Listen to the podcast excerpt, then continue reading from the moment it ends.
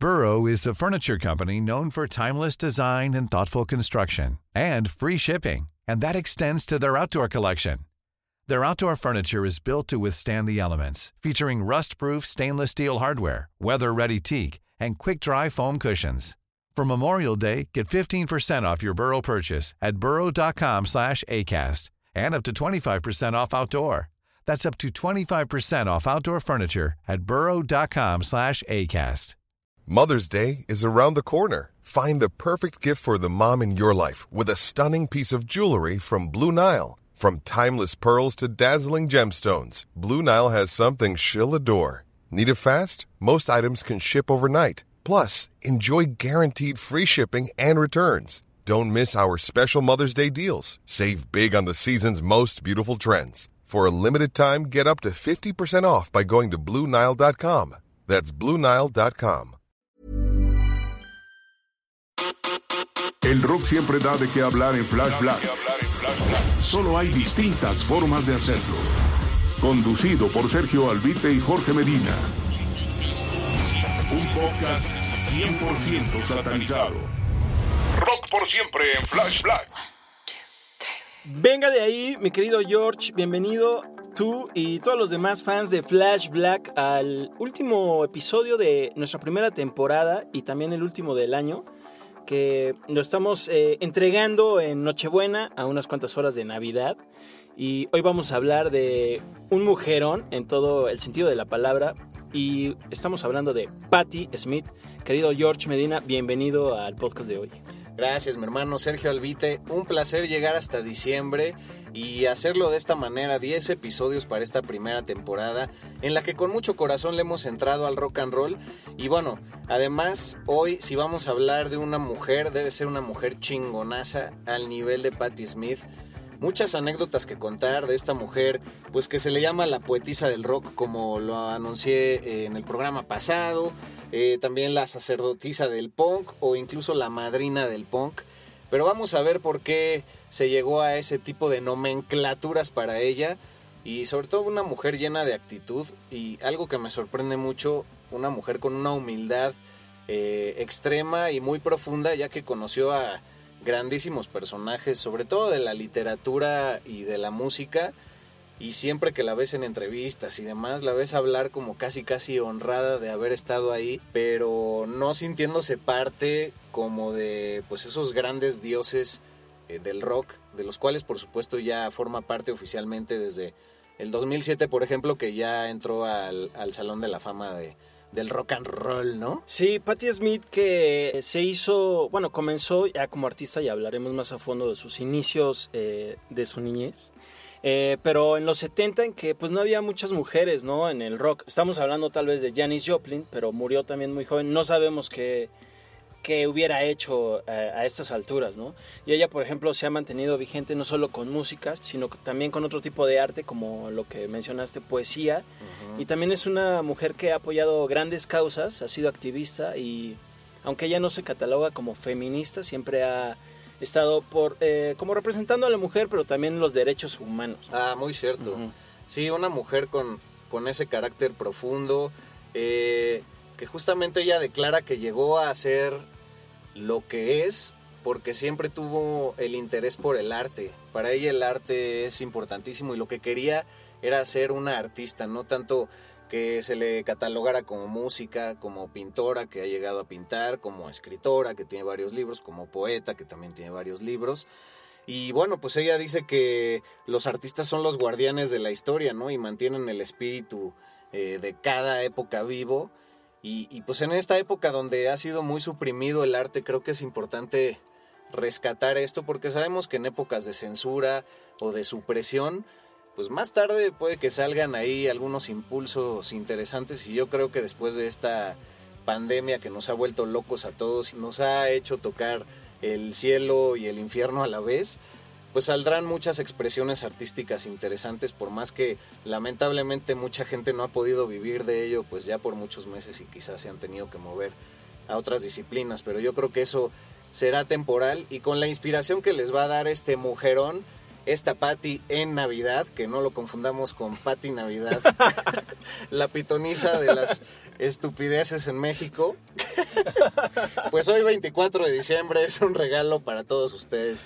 Posen en el pesebre su dispositivo móvil y en lugar del niño Dios digan, escuchemos Flash Black, ¿por qué no? Ah, venga, estás ahí, eh, muy, muy buena esa. Eh, voy a hacer mi... Voy a pedir posada de Flash Black, pedirme aguinaldo con cacahuates y mi pulparindo.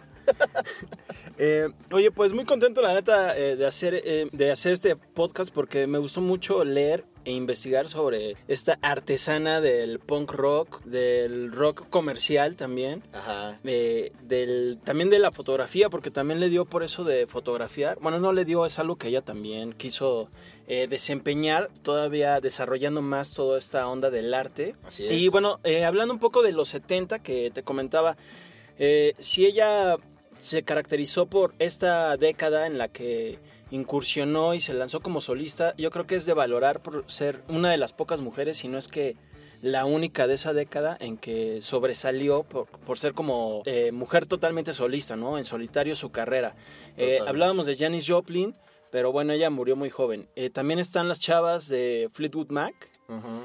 Que también sobresalieron, pero bueno, formaron parte de un grupo, ¿no? Así como que entre todos se hicieron un montón y, ella como que lideró su propia banda. Ella fue conociendo a distintos músicos y a partir de eso eh, pudo formar eh, todo este proyecto que hasta hoy sigue vigente, que es eh, The Patti Smith Group. Ah, tienes mucha razón en esa observación. Sí, incluso agregaría, no sé, una mujer como Grace Slick, que fue vocalista de. Jefferson Airplane, pero que sí, en solitario se atrevió a estar hasta mucho después de, pues, de grandes éxitos de esta banda, que por cierto Patty eh, ha, ha cobereado en algún momento.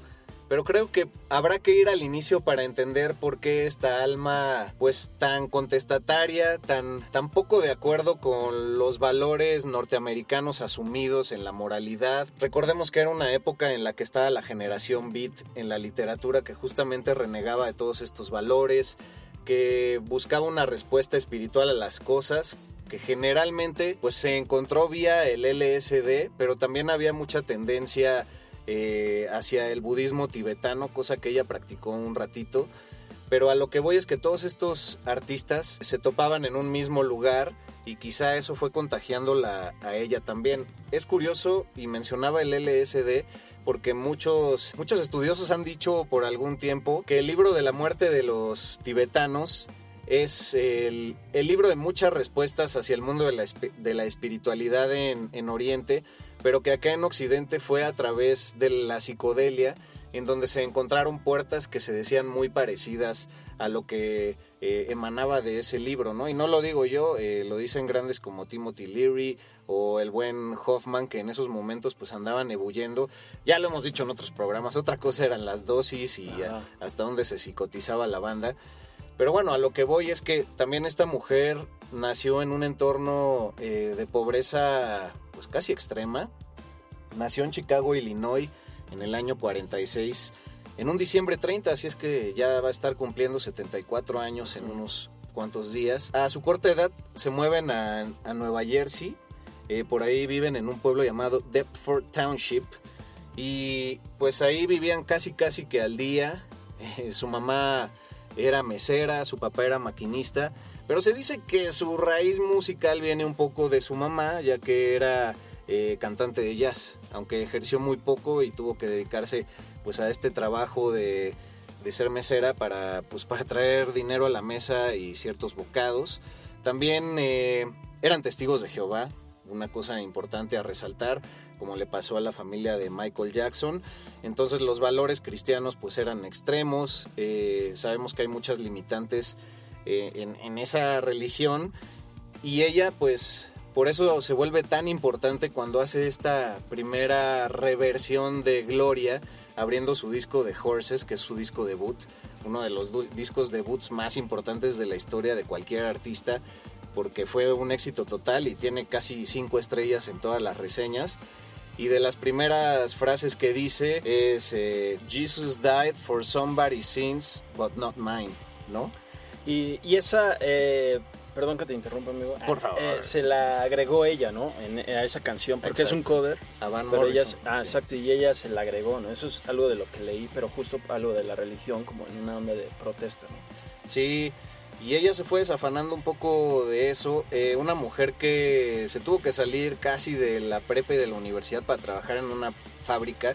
Curioso también, sus, uno de sus primeros sencillos eh, fue primero Hey Joe, por supuesto el cover a ah, Jimi Hendrix, que estaba en el lado A de su single y en el lado B venía eh, la canción de Peace Factory, que justamente habla de esta vida en las fábricas tan dura y generalmente asociada a una clase eh, baja y también pues con mucha, muchos abusos y eh, muchas carencias en el amplio sentido de la palabra. De hecho, pues queda embarazada a los 21 años y no está de más decir que, bueno, ella rompió muchísimos paradigmas que incluso en el 2020 son fuertes, pero ahora los vemos un poco más suaves. Y a lo que voy es que ella quedó embarazada a los 21 años y dio en adopción a, su primer hijo. Entonces, bueno, ya tomar esa decisión se requieren muchísimos pantalones. Eh, también es una de las primeras personas que fue a una escuela racialmente integrada, es decir, había afroamericanos y gente blanca, porque en los 60 pues todavía te podían encarcelar si tú sostenías una relación amorosa con cualquier hombre de color o mujer. Y entonces eso le fue abriendo el mundo, fue viendo nuevos horizontes y poco a poco ahí se va viendo su, alma, ¿no? Y, y, todo lo que tenía que decir y que a través de la poesía eh, pues lo pudo, lo pudo lograr, ¿no? Admiraba mucho a Rimbaud desde el principio, es decir, Rimbaud, como dirían muchos, este gran poeta y literato. Eh, ella siempre con una apariencia bien andrógina, ¿no? Vestida con camisas, eh, con jeans, pues una apariencia que para nada es asociada con lo femenino y vuelvo a este argumento y menos en esa época. Entonces era muy buleada por lo mismo así como Janis Joplin ganó en su preparatoria el premio al hombre más feo, no, ni siquiera la mujer más fea, al hombre más feo y eso la clavó de por vida, pues a ella también la buleaban en ese tiempo. Eh, también padece de un poco de estrabismo en el ojo izquierdo, aunque se le ha acentuado. O sea, varios dirían de, en frase común y coloquial, se le va el ojo de vacaciones, pero quiero ser respetuoso. Y, y entonces pues eso la empezó a hacerse marginar pero en algún momento en sus clases de arte alguien le presenta a Picasso y esas figuras femeninas de Picasso la hacen identificarse y encontrar pues, su verdadero género y su verdadera identidad, eh, valga la repetición, eh, con estas obras y asumirse como mujer porque pues la feminidad que presentaba Picasso le hizo mucho eco y de hecho arrancaba ahí las, las pinturas de Picasso de los libros y demás y, las pegaba ya en sus paredes, ¿no? Entonces, pues bueno, ya después de haber estado trabajando en la fábrica y así en Nueva Jersey, decide irse a Nueva York a finales de los 60 al famosísimo Hotel Chelsea. El hotel que recibía a todo tipo de, celebridades, desde Oscar Wilde, eh, William Burroughs, que fue uno de los autores también con los que se topó Patty, eh, estaba Janis Joplin, los Allman Brothers, Hendrix, Salvador Dalí, Warhol se daba sus, sus vueltas por ahí también, Bob Dylan. De hecho, Bob Dylan escribió su canción Sad-Eyed Lady of the Lowlands por ahí. Y ahí, imagínate, ella no tenía un centavo y lo que tenía el Hotel Chelsea es que rentaban habitaciones muy, muy simples y podías vivir ahí pagando una renta mensual o habitaciones de lujo. Y si se clavan por ahí en las redes hay unas fotos impresionantes del Hotel Chelsea además del bar que está ahí adjunto que se llama El Quijote, o El Quijote por acá diríamos, ¿verdad? ¿Y todavía existe El Quijote? Sí, todavía. Ah, venga. Y el Hotel Chelsea, la verdad, eh, pues yo era un ignorante sobre este lugar hasta hace poco. Ajá. Y debo decir que pues, si vuelvo a, esa gran manzana, que no creo porque pues, es carísima, así que voy a agarrar el metro, ¿ah? ¿Qué? Sablazo así, 80, 80 pesos el viaje, ¿no? Cuando aquí vale 5 pesos para los que no son de México, un viaje en metro que puedes atravesar toda la ciudad. Exacto. Y además te pierdes, ¿no? Pero bueno, eh, es una ciudad gótica en muchos sentidos, a mi parecer, pero el, el Hotel Chelsea pues tenía eso, la posibilidad de que ella se empezó a codear con mucha gente que admiraba. Sus grandes influencias en la música eran los Rolling Stones, eh, los Doors, Hendrix, Bob Dylan, como ya mencionábamos. Y bueno, pues así fue conociendo poco a poco a varios de ellos. Y bueno, en esa época también conoce a un hombre que fue su pareja, Robert Mapplethorpe, eh, que era fotógrafo y de hecho de ahí también sale mucho su gusto eh, por la fotografía en blanco y negro y hay muchas fotografías de ella eh, con él. Hay un libro que se llama Just Kids, o en español éramos unos niños muy bueno, que habla de toda esta época de ella con él. Y ahí ella trabajaba en librerías y demás, después entra a trabajar a revistas especializadas de rock and roll y dicen que la corren un día que se le ocurre preguntarle a Eric Clapton que cuáles eran sus seis colores favoritos. Ah. que porque era una pregunta muy básica, ¿no? Pero bueno, siendo ella, pues yo creo que tenía su sentido esa pregunta.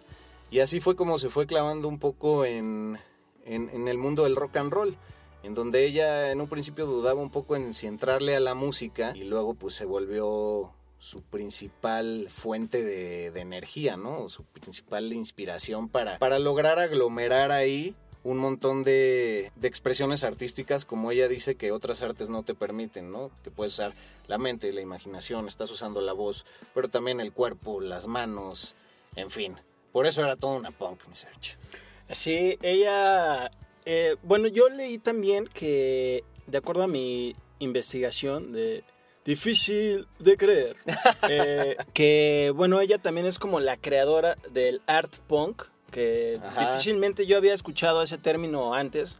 Eh, mucho menos con grupos como Sex Pistols, ¿no? Que, bueno, pues nada que ver en ese ámbito del art punk. También ella se fue por el camino del free jazz de repente y también del rock más eh, directo, el de tres acordes, el sencillón, pero que eso no demerita su estilo. También uno muy pegador, este rock directo y no llegando a lo heavy, pero pues siempre con actitud, ¿no? Eh, también de lo que mencionaste, que ella tuvo un hijo a, una edad muy temprana y que pues lo tuvo que dar en adopción, que sin duda fue por necesidad antes que por, que por placer o algo así.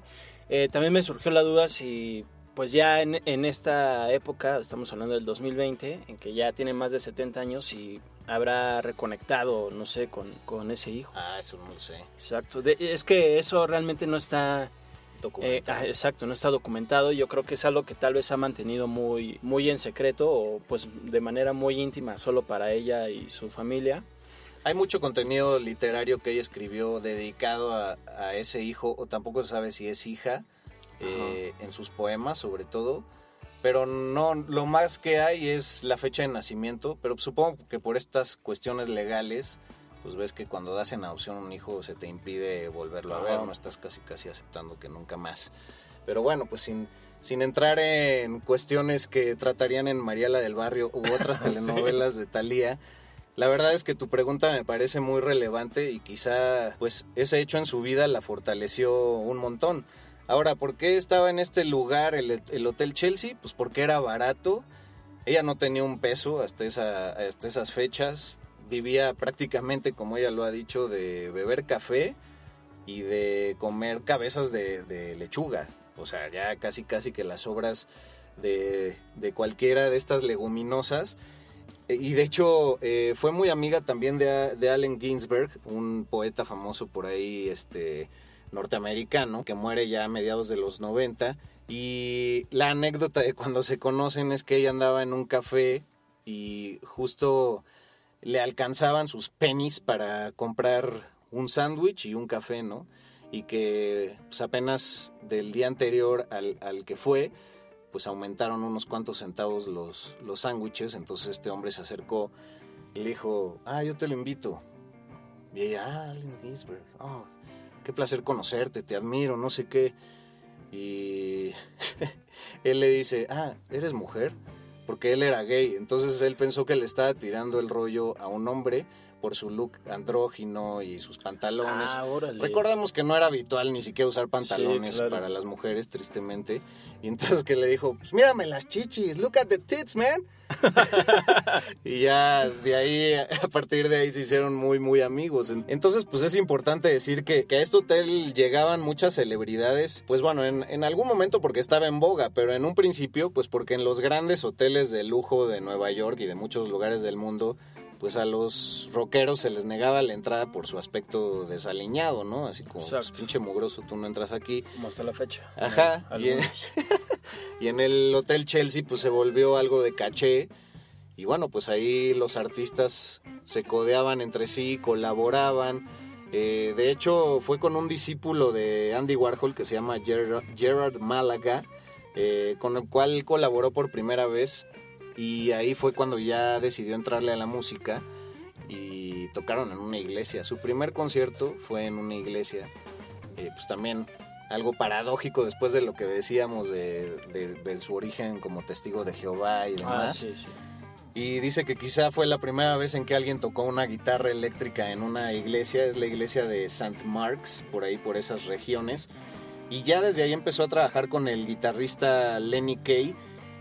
Y todo eso se empieza a desenvolver para lanzar primero estos sencillos eh, que ya mencionaba, de Peace Factory y de Hey Joe, y ya para el disco Horses en el año 75, pues lo curioso es que quien se lo produce es John Cale, nada más y nada menos que parte de, de Velvet Underground, también super neoyorquinos, bajista, tecladista, vocalista que toca la viola y que pues era la mano derecha de Lou Reed ahí en la Velvet Underground, ¿no? Pero al final solo le produjo ese primer disco porque a pesar de que tiene pues grandes canciones y es el disco más amarrado bueno, lo que dice la crítica por parte de ella, aunque sus primeros cuatro discos son realmente subrayables, pues no se toleraban genio con genio, de repente no se aguantan, así es que no sé hasta dónde lleguemos tú y yo.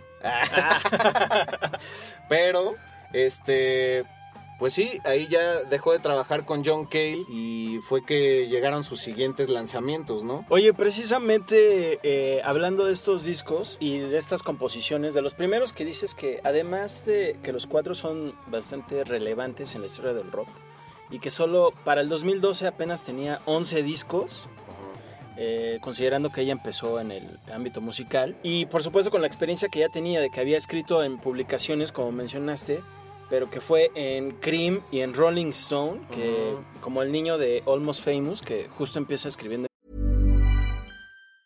Hey, I'm Ryan Reynolds. Recently, I asked Mint Mobile's legal team if big wireless companies are allowed to raise prices due to inflation. They said yes. And then when I asked if raising prices technically violates those onerous two-year contracts, they said, "What the f*** are you talking about? You insane Hollywood ass." So to recap, we're cutting the price of Mint Unlimited from $30 a month to just $15 a month. Give it a try at mintmobile.com slash switch. $45 up front for three months plus taxes and fees. Promoting for new customers for limited time. Unlimited more than 40 gigabytes per month. Slows. Full terms at mintmobile.com. Hey, it's Danny Pellegrino from Everything Iconic. Ready to upgrade your style game without blowing your budget? Check out Quince. They've got all the good stuff, shirts and polos, activewear, and fine leather goods – all at 50 to 80% less than other high-end brands. And the best part? They're all about safe, ethical, and responsible manufacturing. Get that luxury vibe without the luxury price tag. Hit up quince.com slash upgrade for free shipping and 365-day returns on your next order. That's quince.com slash upgrade. I'm Sandra, and I'm just the professional your small business was looking for. But you didn't hire me because you didn't use LinkedIn Jobs. LinkedIn has professionals you can't find anywhere else, including those who aren't actively looking for a new job, but might be open to the perfect role, like me. In a given month, over 70% of LinkedIn users don't visit other leading job sites. So if you're not looking on LinkedIn, you'll miss out on great candidates like Sandra. Start hiring professionals like a professional. Post your free job on linkedin.com/people today. Burrow is a furniture company known for timeless design and thoughtful construction and free shipping, and that extends to their outdoor collection. Their outdoor furniture is built to withstand the elements, featuring rust-proof stainless steel hardware, weather-ready teak, and quick-dry foam cushions. For Memorial Day, get 15% off your Burrow purchase at burrow.com slash ACAST and up to 25% off outdoor. That's up to 25% off outdoor furniture at burrow.com slash ACAST. Cream, y de ahí se jala a la Rolling Stone.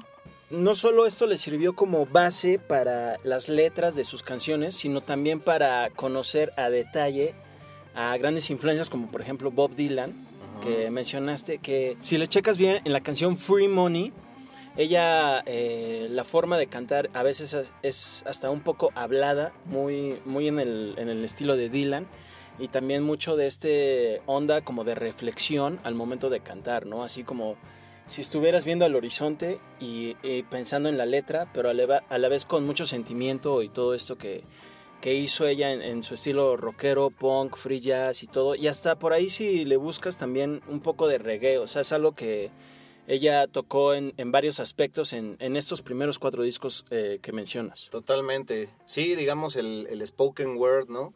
Eh, y toda, toda esta onda de, de, influencia, que además, pues sí, Bob Dylan, como dijimos, era alguien que ella admiraba y luego se hicieron muy amigos e incluso giraron juntos.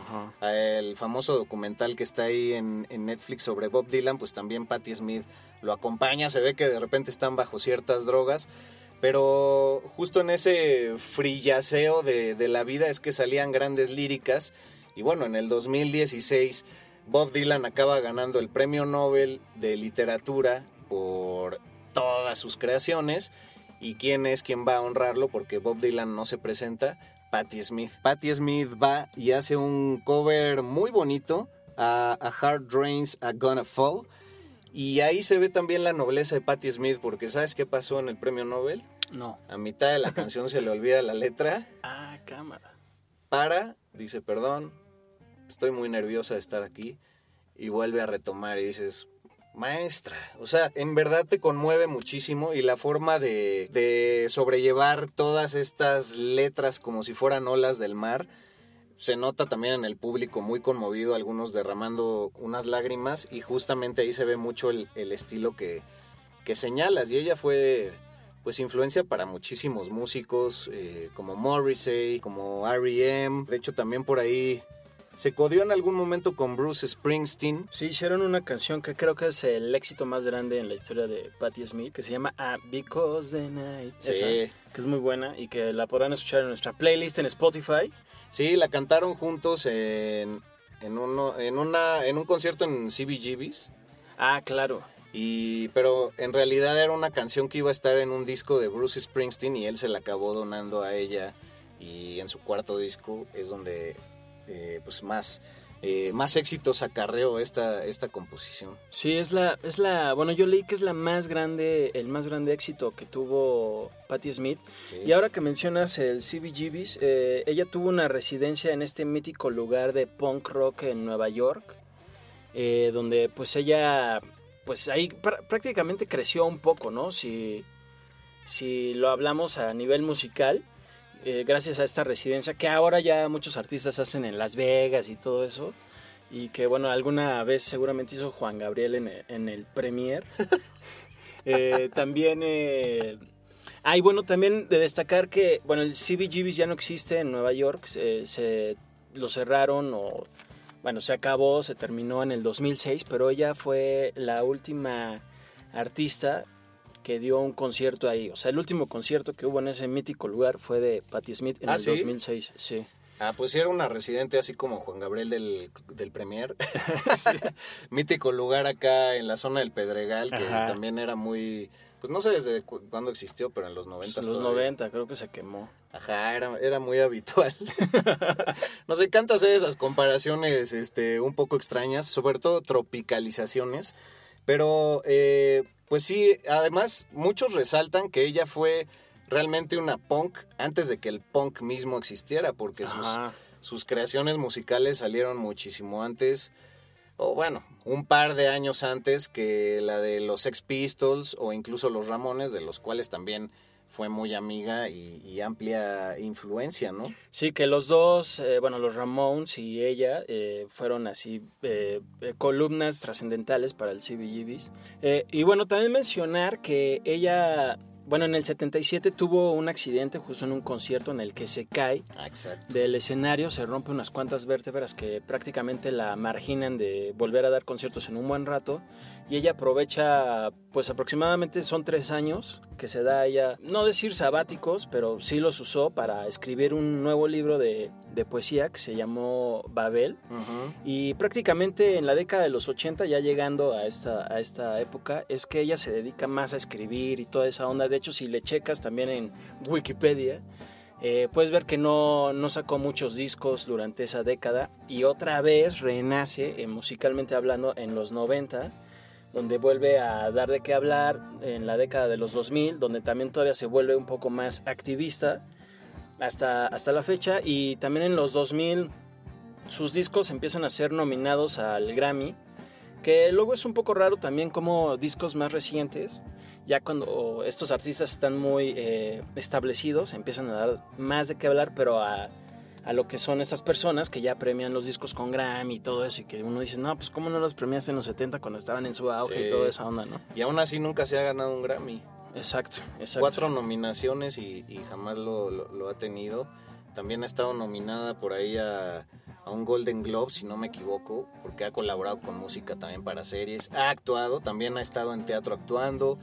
Ha actuado en series como The Killing o The Law and Order. Si lo buscan ahí en internet encontrarán sus escenas. Y justo de esta etapa que mencionabas, en donde se, se lesiona las vértebras, eh, se hace novia del tecladista de Blue Oyster Cult llamado Allen Lehner, ¿no? Y entonces es ahí cuando le entra mucho a, las letras de las canciones, les ayuda con sus composiciones, sobre todo la canción de Baby Ice Dog que pueden ver en nuestro playlist, por supuesto, o más bien escuchar. Y también rescata una canción de su disco Wave de los 70s, Fire of Unknown Origin, y la hacen una versión rockera, eh, pues súper resaltable. De hecho, era tanta su colaboración y tanta su importancia dentro de Blue Oyster Cult que estuvo a punto de, de ser la, la cantante principal, ¿no? La lead singer, como le llaman por ahí. Y bueno, creo que a- eh, le vino bien a ambas partes porque tal vez no encajaba mucho su estilo. Bueno, yo viéndolo desde el aspecto de Blue Oyster Cult del, del grupo del que soy fan, pensé en ella como una proto hipster. Sí. Que tal vez ella pues, empezó a ser ya hipster sin saber que era hipster y sin mamasearle como todos los hipsters de hoy, valga la redundancia de la palabra hipster. Pero creo que hasta hoy en día, por ejemplo, la ves eh, con su cabello plateado, ya canoso, como, un- como una persona muy sabia, este, Sí. muy conocedora, no muy le importa literaria. es muy Exacto. ella. Siento que eh, también es alguien como de esos eh, estadounidenses que pues ya se retiran en lo más alto con bastante dinero y se van a vivir a San Miguel de Allende, ponen su negocio, su Sí, restaurante parece. de lujo. Entonces la, la veo hoy, la vi hoy este, fotos actuales y dije, ah, no manches, como de San Miguel de Allende, de Patti Smith, le vendría muy bien a ese lugar. Sí, pues digo, tienes toda la boca embarrada de razón porque el término hipster pues acuña todo lo que es hype, ¿no? Agarrar todo lo que está de moda, digamos. Pero en ese momento, por supuesto, era muchísimo más auténtico.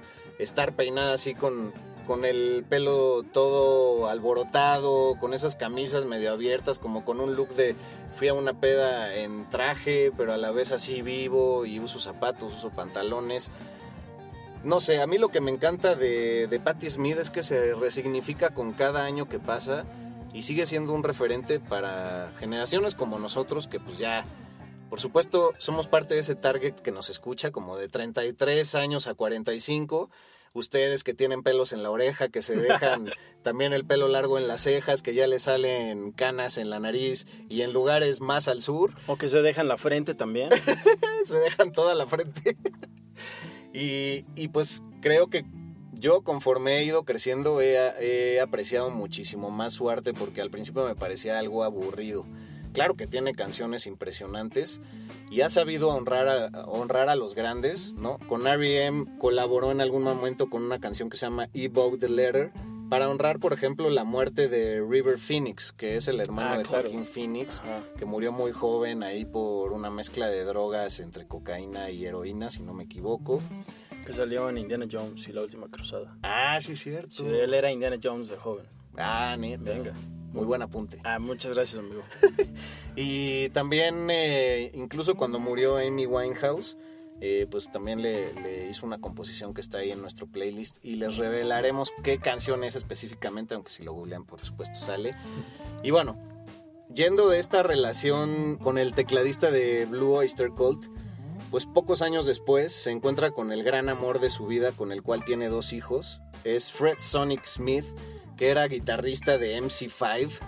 Estuvo casada con él del 80 al 94. A eso se debe mucho que dejara la música también por mucho tiempo para criar a sus hijos. Y lamentablemente, lamentablemente él muere en el 94, también a fechas cercanas en que falleció también su hermano, los dos de, de un infarto fulminante. Y eso la estaba tirando para abajo. Y es ahí cuando Michael Stipe de R.E.M., que se vuelve muy su amigo, y también Allen Ginsberg le dice, no, pues tienes que tomar todo esto para resurgir, ¿no? Y es cuando en los 90 vuelve a agarrar este segundo aire que ya eh, mencionabas hace unos momentos. De hecho, tiene un hijo y una hija. Y el hijo, eh, que se llama Jackson, ¿sabes con quién estuvo casado? Con Linda Hamilton, de Terminator. No. No, ah, cerca. No, estuvo casada con Meg White, la que fue esposa de Jack White. Ah, venga. De los White Stripes. Sí que no lo vi venir, ¿eh? ¿Y sabes dónde se casaron? En el patio trasero de Jack White. O sea, son tan buenos amigos Meg White, aún divorciados, que los dejó casarse ahí en su casa. Ah, venga.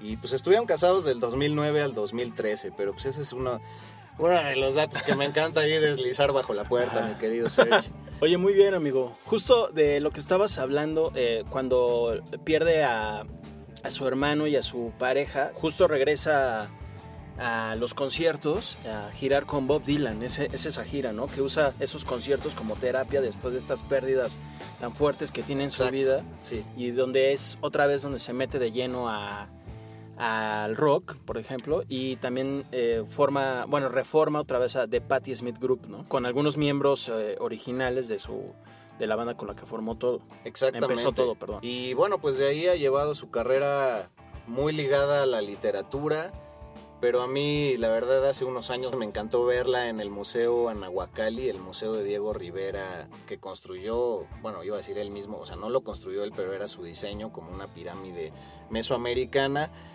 y pues ahí seguramente ella se impregnó de todo ese arte que pudo ver ahí. Es un lugar muy hermoso, rodeado de, de, cactáceas, pues de mucha mística, es un terreno grande, lamentablemente un museo que no pudo terminar Diego Rivera, pero que aún así pues tiene toda una magia impregnada y ese concierto fue memorable y aunque pues yo estaba todavía morrín, yo creo que tenía unos 23, 24, nunca se me va a olvidar la actitud que ella tenía en el escenario y sobre todo esta facilidad que tiene para absorber la energía del público y entablarse ahí en una sinergia que es como de ida y vuelta sin importar que dices, no, pues podría ser mi tía, mi tía Patty ahí subida ya en, sí. en su peda en la Navidad pero esta personalidad por supuesto no cambia. Su forma de cantar me costó mucho trabajo en algún momento eh, también de mi juventud, de mis dulces años, pero, pero ahora le veo mucho sentido. Su voz se fue engrosando también, al principio era mucho más aguda,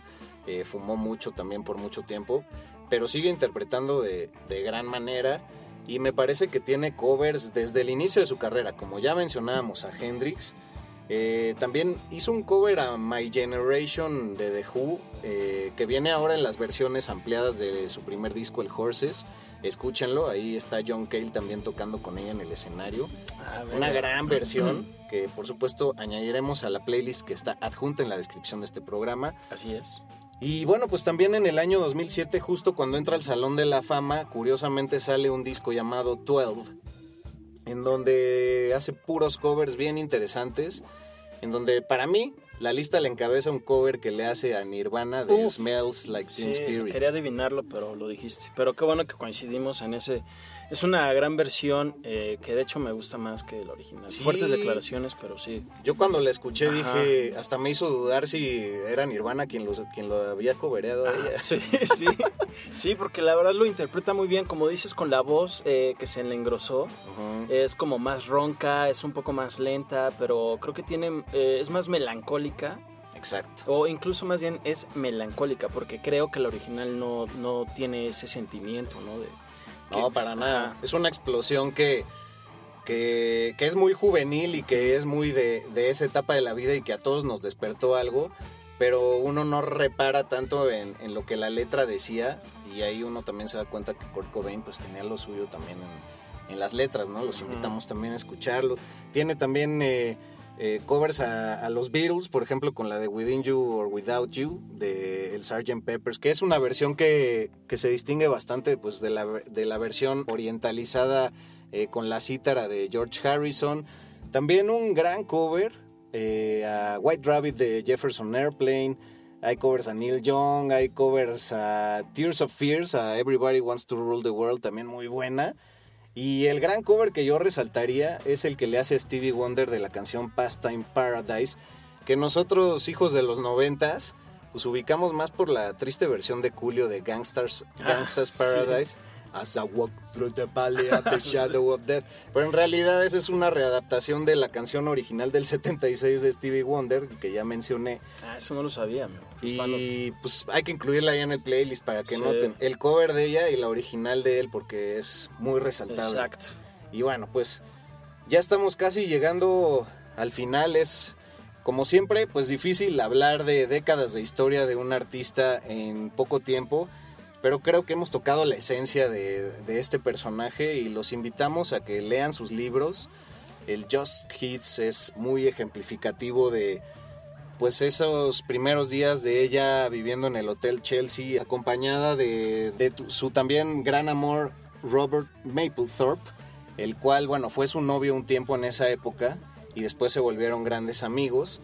Eh, él lamentablemente muere también en los 90 de, SIDA y, bueno, se une a esas, a esas inspiraciones que decía que, que la hicieron regresar a la, a la música, ¿no? Y pues nos encantaría también que nos, que nos compartan un poco de, de sus vivencias con ella, de si les tocó esa época, si alguien la vio en vivo, en esa mera época, pues ha de haber sido una, una gran locura. Y así es como pues tenemos ya que, cerrar esta temporada, mi search.